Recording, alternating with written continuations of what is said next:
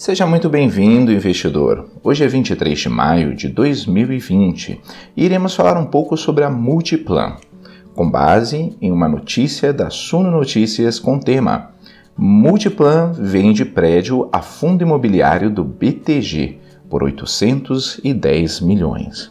Mas antes, é importante mencionar que o investidor BR tem um apoio da B3 Mídia Digital Precisa de um vídeo para instruir seus alunos, treinar a sua equipe, divulgar seus produtos ou serviços? Fale com a equipe da B3 Mídia Digital. B3 Mídia Digital, criando vídeos que encantam o seu público. Informações de contato na descrição do vídeo.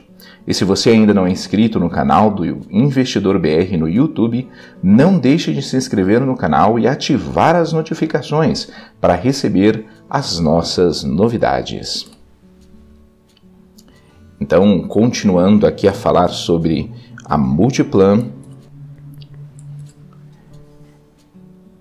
A Multiplan anunciou na noite da última terça-feira, dia 19, que assinou uma carta de intenção para a venda do edifício Diamond Tower, que faz parte do Morumbi Corporate, em São Paulo. O comprador será o fundo imobiliário gerido pelo BTG Pactual com os papéis listados em bolsa como BPAC11. É o BC Found, que pagará 810 milhões de reais.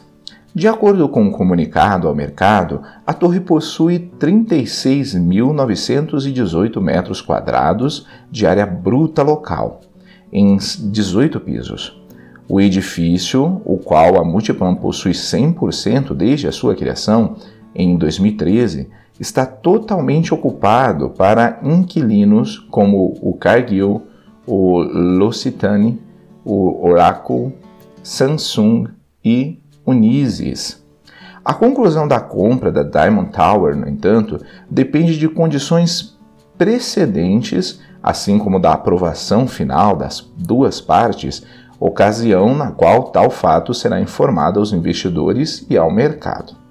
Segundo o site Brasil Jornal, o BC Found pagará 40% do valor em caixa e irá financiar os outros 60% em dívida de médio prazo.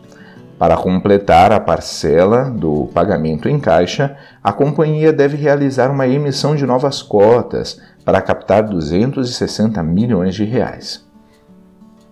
O BC Found é o maior fundo de lajes corporativas do país. Possui cerca de 100 mil cotistas, perfazendo um valor de mercado de 2 bilhões e 100 milhões de reais. O fundo imobiliário pretende concluir a transação em 45 dias. Ainda segundo o jornal Brasil, após a aquisição, São Paulo passa a representar 77% do portfólio do fundo frente a 70% de participação anteriormente, e os imóveis AAA passam de 59% para 69% da carteira. Esses números, no entanto, consideram apenas a parte da Morumbi Tower que o fundo pagou com equity. A Multiplan registrou um lucro líquido de 177 milhões e 700 mil reais no primeiro trimestre deste ano, esse valor é correspondente a uma alta de 93,3% em comparação com o mesmo período do ano passado.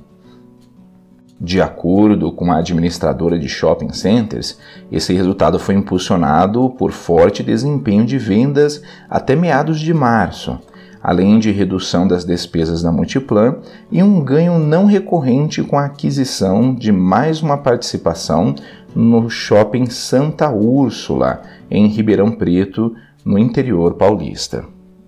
Ainda uma outra notícia relevante sobre a Multiplan, a, segundo a Money Times, o portal de notícias Money Times, Multiplan irá reabrir shopping no Rio Grande do Sul.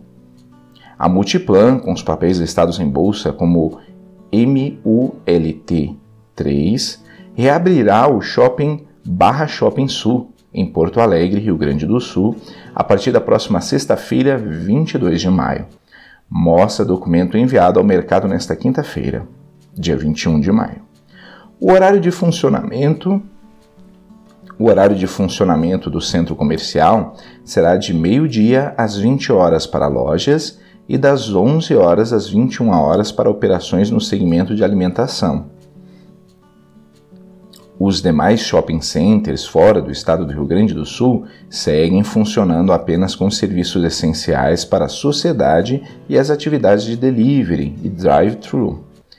A Multiplan destaca ainda que adotou medidas rígidas de proteção e segurança em seus shopping centers, visando preservar a saúde e o bem-estar dos clientes, lojistas, colaboradores e parceiros, informa a Multiplan. O link dessas notícias estará na descrição do vídeo e também de alguns livros que podem ser de ajuda na sua educação financeira. Ficamos por aqui, investidor, e até a próxima.